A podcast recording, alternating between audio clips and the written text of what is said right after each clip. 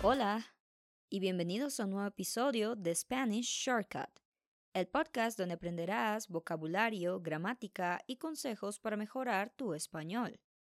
Mi nombre es Jazz y seré la anfitriona de este podcast. Así que sin más, comencemos.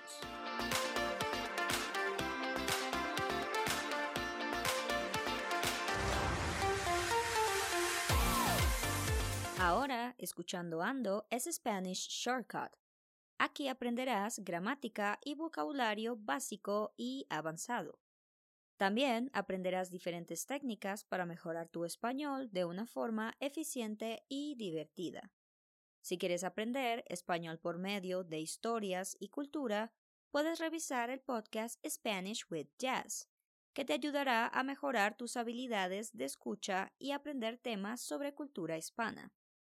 Spanish Shortcut y Spanish with Jazz están disponibles en la plataforma de Spotify. Bienvenidos al primer episodio de Spanish Shortcut. Hoy exploraremos un tema fascinante que ha dejado huella en la cultura global, la influencia del cine hispanohablante. Desde España hasta América Latina, el cine en español ha cautivado audiencias en todo el mundo y también ha sido una herramienta didáctica y entretenida para aprender español. Acompáñame en este viaje cinematográfico y cultural mientras descubrimos cómo las películas en español han impactado la forma en que vemos el mundo. Primero, para comprender la influencia del cine hispanohablante, es esencial conocer su historia. El cine en español tiene raíces profundas que se remontan a la década de 1890, cuando se filmaron las primeras películas en España. Desde entonces ha florecido en diferentes países de habla hispana. ¿Sabías que El Chico de Charles Chaplin fue doblada al español en 1921 y fue un gran éxito en América Latina? Esto marcó el inicio de una relación duradera entre el cine internacional y el español. Uno de los aspectos más interesantes del cine hispanohablante es la diversidad de talento y estilos de dirección. Directores icónicos como Pedro Almodóvar, conocido por su enfoque audaz y surrealista en películas como Mujeres al borde de un ataque de nervios, han ganado el reconocimiento a nivel mundial. Del mismo modo, Guillermo del Toro ha cautivado a las audiencias globales con sus películas de fantasía oscura como El laberinto del fauno, de que hablaremos en un rato. El cine en español también ha sido el vehículo para explorar temas universales. Películas como Y tu mamá también, de Alfonso Cuarón, o Relatos salvajes, de Damián Cifrón, tratan temas como la amistad, el amor y la desigualdad social de manera impactante y conmovedora. Una de las características más poderosas del cine hispanohablante es su habilidad para reflejar las culturas locales mientras aborda temas universales que resuenan con audiencias de todo el mundo. Esto se ve de manera sobresaliente en películas como El laberinto del fauno, dirigida por el mexicano Guillermo del Toro. El laberinto del fauno es una película que se desarrolla en la España posguerra civil, una época de opresión y represión. La historia sigue a una niña llamada Ofelia, quien se adentra en el mundo mágico subterráneo poblado por criaturas fantásticas, mientras que su madrastra, el capitán Vidal, lidera una implacable persecución en el mundo real. La película aborda el tema universal de la imaginación como una forma de escape en tiempos difíciles. Ofelia crea su propio mundo mágico como una vía para sobrellevar la crueldad y el horror que la rodean. Esto resuena con audiencias de todas las culturas, ya que todos enfrentamos momentos en los que la imaginación y la fantasía nos ayudan a enfrentar la realidad. El laberinto del fauno también explora la lucha entre el bien y el mal, personificada en la dualidad entre las criaturas mágicas y el capitán Vidal. Esta lucha es un tema universal que se encuentra en mitologías y historias de todo el mundo. La película nos recuerda que incluso en tiempos oscuros, la bondad y la esperanza pueden prevalecer.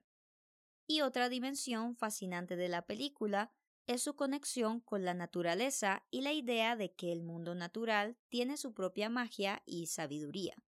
Ofelia interactúa con seres mágicos que representan diferentes aspectos de la naturaleza. Esto nos hace reflexionar sobre la importancia de preservar nuestro entorno natural y honrar la conexión entre la humanidad y la Tierra. Así que El laberinto del fauno es solo un ejemplo de cómo el cine hispanohablante logra entrelazar lo local y lo universal. A través de historias profundamente arraigadas en sus culturas de origen, estas películas nos hablan a todos, independientemente de nuestra procedencia. El cine en español ha demostrado una y otra vez su capacidad para enriquecer nuestras vidas y abrirnos a nuevas perspectivas. Y qué mejor que ver estas películas en su idioma original. Además de su impacto cultural, el cine hispanohablante también ha contribuido al aprendizaje del español en todo el mundo. Una de las ventajas más evidentes de ver películas en español es la mejora de la comprensión auditiva. Escuchar diálogos reales, diferentes acentos y entonaciones contribuye significativamente a desarrollar la habilidad de entender y comunicarse en español en situaciones cotidianas. Viendo películas en español, los espectadores también tienen la oportunidad de enriquecer su vocabulario. Pueden aprender nuevas palabras y expresiones en contexto, lo que facilita su retención y uso posterior en conversaciones. Y además de las palabras y la gramática, el cine hispanohablante brinda una comprensión más profunda de la cultura y las costumbres de las comunidades de habla hispana. Esto es especialmente valioso para quienes planean viajar o trabajar en países hispanohablantes. También hay que recordar que el español se habla de manera diferente en diferentes regiones del mundo. Viendo películas de España, México, Argentina y otros países, los estudiantes pueden familiarizarse con una amplia gama de acentos y expresiones regionales. Y por supuesto, aprender un nuevo idioma puede ser un desafío pero el cine lo hace entretenido y motivador. Ver películas en español es una forma divertida de practicar y mantener el interés en el proceso de aprendizaje. En resumen, aprender español viendo películas es una inversión valiosa en tus habilidades lingüísticas y enriquece tu comprensión de la cultura hispanohablante.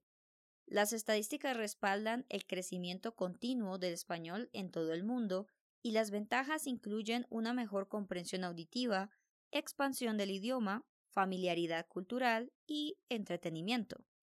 Así que, ¿por qué no comenzar tu aprendizaje del español con una buena película?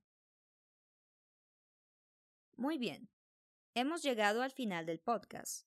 Hoy te di algunas razones para empezar a ver películas hispanohablantes y cómo esto puede mejorar tu nivel del idioma español. Ahora es tu turno para empezar a practicar y poner a prueba todo lo que aprendimos hoy.